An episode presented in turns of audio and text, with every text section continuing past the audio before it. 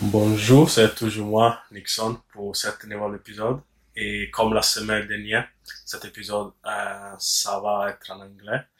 So, as last week, this episode will be full in English. Um, we have the honor to have with us another um, student from Oxford University, uh, which is called Anna. Anna Maria, uh, exactly. Anna Maria is a student uh, who study French and German at the University of Oxford in England, and she at the moment an intern, I would say, at Anglais in France. And yeah, will share with us his experience with Anglais in France and also with his study. So, uh, good afternoon, Anna Maria. Good afternoon. Hello. How are you? I'm good. I'm good. How are you? Not too bad, not too bad. Um, it's an honor to have you with us on board for today's episode. And can you briefly introduce yourself and maybe some background information about you? And I already said something, but you know. Yes. Um, hi, I'm a second year student at Oxford University studying French and German, as Nixon mentioned. Um, I was born in Pennsylvania in the United States, and I went to school there, so I did all my elementary, middle, and high schooling there. But my family is Bulgarian, so I spend my summers in Bulgaria, and I've traveled a lot around um, Europe with my family. Um, I come from a multicultural family, and so I've developed, you know, an interest in languages and culture. And yeah, that's why I decided to study languages um, in England. And how did you choose, like, exactly to study in England? How was the process? Because you come, as you said, from a uh, American background, and uh, yeah, do you think the fact that you maybe um, have like some Bulgarian heritage, um, that's why you choose like to go abroad in Europe to your um, further education, Anna? Yeah, I I definitely think that having my Bulgarian background played a large role in my decision because you know as as a child I was exposed to a whole different culture, um, not just you know living in the states, being in in a school that is very diverse, but also having my own um, exposure to another culture within my family and traveling in the summers to Bulgaria, spending in the spending basically the whole summer there. So basically living there um, for a few months every year. Um, I think it definitely fostered my interest in different cultures, and I just wanted to go travel and learn more and see more and so I decided to do my studies in Europe to be closer to Europe, to be able to travel more often, um, as opposed to staying in the United States. And that's something like you achieved so far, or it's like still in process because obviously COVID happened. So yeah, so definitely still in progress. Um, it was it was only really my second year, so this past year that I was able to start traveling a lot more. Um, because, yeah, my first year, because of COVID, I didn't really get to travel much. I did get to explore a bit of England, though, so I got my traveling in that way.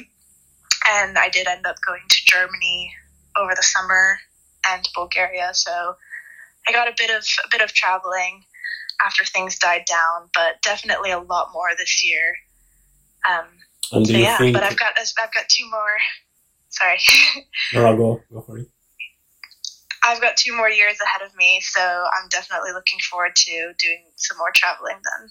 And do you think like the fact that you like um, change basically country for your um, further education help you like as you said you like travel and meet new people do you think that's help also for a networking way. Also meet new people connect like your horizon like are more I would say you see like in more um large way. I mean maybe if you come like from us you're like you're thinking one way uh, you like use you have some habits. But the fact maybe you interact with other culture could be like france uh, german bulgarian um i don't know polish like the fact an inter ah, an intercultural um environment help you also maybe think in a different way and Oh yes, definitely. Um, more open-minded to respond maybe. to the. Sorry. more open-minded maybe Yes, yes, definitely. Um, I do think. I mean, I use this quote a lot, but Charlemagne once said, um, "To have a second, uh, to learn to learn a language is to have a second soul." And I definitely think that a lot of people see and experience things through their own lens and in their own different ways, and that's something that's based. excuse me, something that's based heavily on the country that they were raised in, the culture that surrounded them, the language that they speak. So I definitely think that having traveled to different countries and experiencing those cultures helped me to gain new perspectives and uh, become more open minded, as you said. And I'm very, very grateful for that. Um, so uh, we basically start the episode uh, speaking the fact you come like from Pennsylvania, um, so the US, and you basically change completely uh, coming to the United Kingdom uh, in England at Oxford. And I would like to ask you, how was like your integration day? Because you have many stereotypes about English and US and vice versa. But how was your experience like for an American come to come to the to England? And yeah, Well, um, there are many, many cultural differences between the US and the UK. Um, too many to name, I'd say, but um, it was it was a little strange, especially since I arrived during COVID times. So I started my university experience essentially with a 14 day quarantine. Um, so obviously that was a completely different experience for me. It was nothing like what I expected it to be like. Um, and when I started classes and when school started, you know, actually getting into the swing of things, everything was still very different from what I expected, of course, because of COVID. But um, after the two years, so after these years, I've definitely been able to settle down well and um, yeah, get used to a bit of the English, the English culture. So yeah, that's good then. And um, I mean, you come. I really like underline the fact you come from US, so an American background, and how I would say, um, what the main difference you found like between the two type of education? Like there are really like some difference, or do you think like it's just another way? And how do you feel about it? Like it was like a big, massive step for you, like to change way to study, or was like, oh, I already like have my my um I would say my plan of study, and you just like use the same as in the US. So like it's slightly change. Also maybe the way they deliver the lec- the lecture and the lesson at the university. Um, so you're asking the difference between the university, the university systems. Uh, I know you can like really explain me the true difference between the US and the English because obviously you didn't attend the US university, but just like maybe the system um, of the high school comparing maybe uh, in this case to the university. Um, well, in high school, I'd say our high school is very different. Um, I would say quite different from UK quote unquote high schools as well. Um, just because we don't have any of the A levels, um, any of like you know sixth form, all of that. The whole the whole structure of it is completely different. Mm. Um, but to the universities, I can say that I know Oxford itself does things a little differently than other universities in England. Yeah. Um, and it's quite different from American universities. First of all, there's a collegial system. So Oxford's, Oxford colleges are basically independent and self-governing, um, and they like they report to the university, sort of in a federal system like that of the United States, like the states in the U.S. Yeah. Um, so each college is its own campus, and some colleges often offer different courses and extracurriculars. So you know, choosing your choosing your college is quite an important choice, um, which is different from from the the U.S. because in the U.S. basically you have one big big college, and a lot of a lot of universities in England, besides Oxbridge um, universities, behave in that way as well. Um, another thing that is quite different, I'd say, is that um, obviously, like I said, you have to apply for a particular course from the start. Yeah. I think all universities in the UK are like that. Yeah. Um, in the United States, you don't have to choose a course or, as we call it, a major, usually until your second year at college, at university. And until then, you're free to take basically any course in any field and yeah, I find I find that quite a good system for those who don't know what they want to study and what field, um, what career they want to pursue. So, um, you know, you're given the option to to explore different different courses and different fields before you decide what you want to do, which I find quite quite good. At the start of the podcast, uh, I, when I introduce yourself, I already spoiled the fact you study French and German. So you speak also about the fact you like travel, culture, stuff like this. And my next question is, um, why did you choose exactly to study French and German at university, Anna?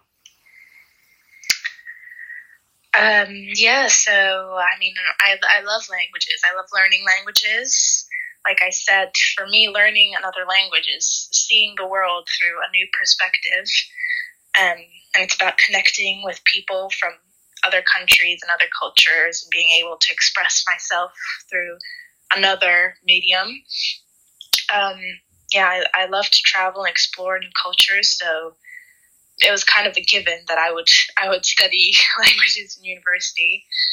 Um, I first started uh, studying German so that I could speak with my brother, who was learning German at the time without my parents understanding us. So it would kind of become our own little secret language.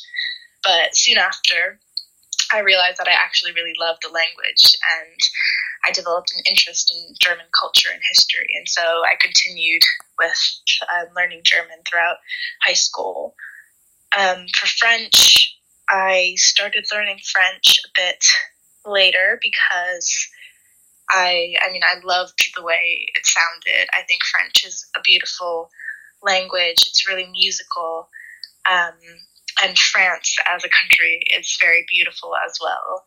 Um, spending my my month of July here in France, I've been able to see a lot of beautiful places.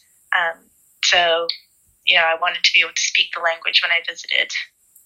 You mentioned an interesting fact before, uh, uh, with the comparison between uh, UK and US about the fact you choose one college when you apply for Oxford, which is also different because most of the university in UK don't have college. So I would like to ask you, um, how was your application for the college and which college you applied to and why? Well, I actually I applied based on I know this isn't really what you're supposed to do, but this is what I did because I'd never visited any of the Oxford um, colleges. Um, in terms of like I'd never actually gone to the open days. I had visited Oxford when I was 13. I did a summer course there when I was um, 16 at Brasenose, but I'd never actually gone to the open days to visit the colleges. So I was a bit unaware of what the colleges were like. So I did some research online um, and I took this little, you know, like BuzzFeed quiz on um, which college are you type thing, um, where you could check in, like check off the boxes of which what exactly you wanted in a college. Like if you wanted a lot of international storage, if you wanted um, a college that had a drama club, etc. Um, and so I ended up getting Exeter, which is a really, really lovely college, sort of in the center of Oxford. Yeah. Um, quite small, probably one of the smallest ones. And yeah, so I ended up applying to Exeter, but I received an an invitation to interview at St. Edmund Hall, or as we call it, Teddy Hall. Um, so basically, I'm now at St. Edmund Hall, the oldest college in, at Oxford. Um, but I didn't really choose it. It kind of chose me in a way. uh, it was looking for yeah, you. I'm very, um, sorry? It was looking for you. Yeah, exactly. Uh, um, so yeah. I understand. I understand. And how did you find it so far after three years? yeah, choice? I mean, um, there's always things going on. I think um, the first year that obviously was just completely different, so crazy and so difficult because um, it was a completely, you know, unexpected circumstance. But my second year has actually been quite great, and I've been able to visit a whole bunch of different colleges. Um, I've been able to join a lot of different societies, so I've really been able to expand a bit further just my college in my second year, which is quite good because my college is quite small. Um, so yeah, I think I think you know as the years go on, it just gets better. Yeah, hopefully also um, for your last year. Actually, um, I don't know if you mentioned before, but actually you're in your third year or on I think you are in your year abroad. Can you briefly explain also this for the listener? And I think also, I'm, I hope I'm not wrong, but it's like compulsory the year abroad for the language student at Oxford? Yes, so every modern languages student has to have a year abroad, and it is mostly in your third year, unless you're an ab initio student, um, in which case your year abroad is in your second year. So people who take Russian ab initio or I think there's an Italian ab initio, they go on their year abroad the second year of their course, whereas everyone else um, goes on their year abroad the third year. And I'm currently, you know, going into my third year, so I've just finished my second year, which means I'm starting my year abroad. And therefore, I'm here in um, in France, starting it off with an internship with Anglais uh, in France, and I will then be uh, moving on to Germany for the all of next year for the academic year, um, and I'll be studying at um, Alberts Ludwig Universität in Freiburg, which I'm very excited about.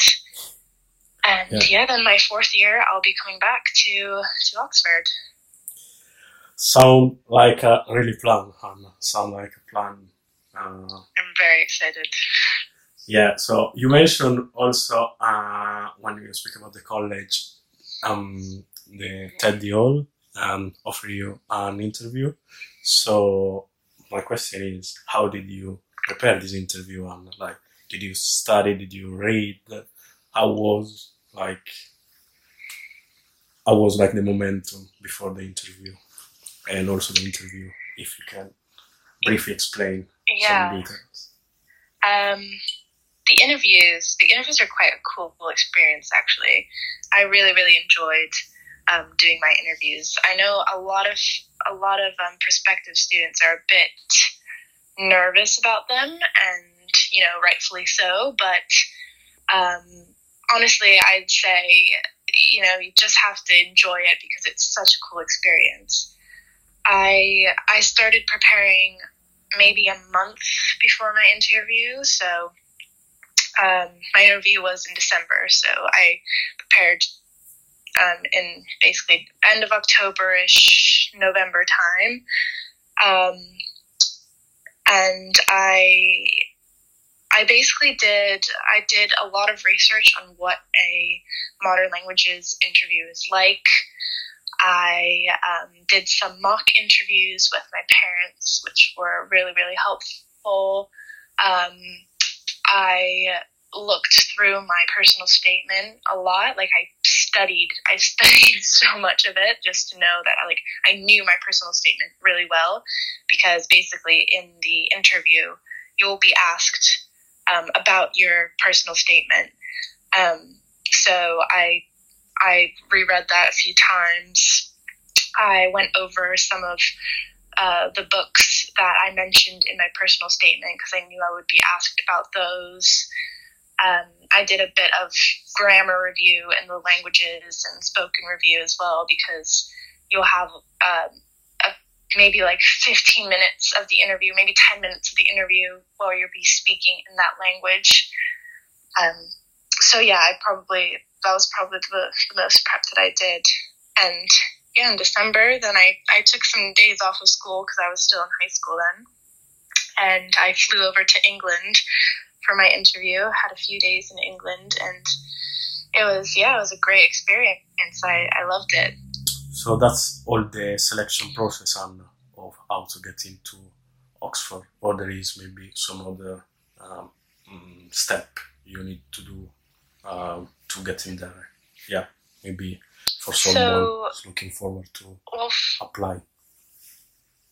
yeah. So first, you have to complete an application on UCAS, which is the UK University Application Portal. Um, and the deadline for Oxbridge universities is in October. So, you know, if you're applying to Cambridge or Oxford, you would have to apply earlier than applying to other universities. And then, if you're invited for an interview, you will be um, you will be told you'll be sent an email, and you will have the interview in December. And if you hear if you hear that you're accepted, you would hear that in January. And yeah, that's it basically. So everything happens in the space of a few months. Um, it's all kind of a quick process, I'd say.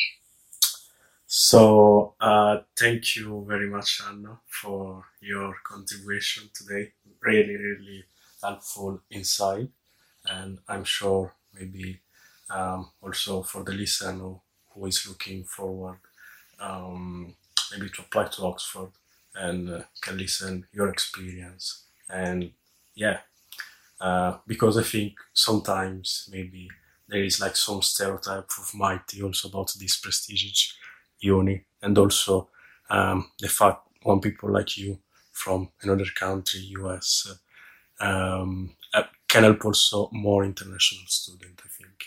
So thank you very much and um, good luck with your study and your plan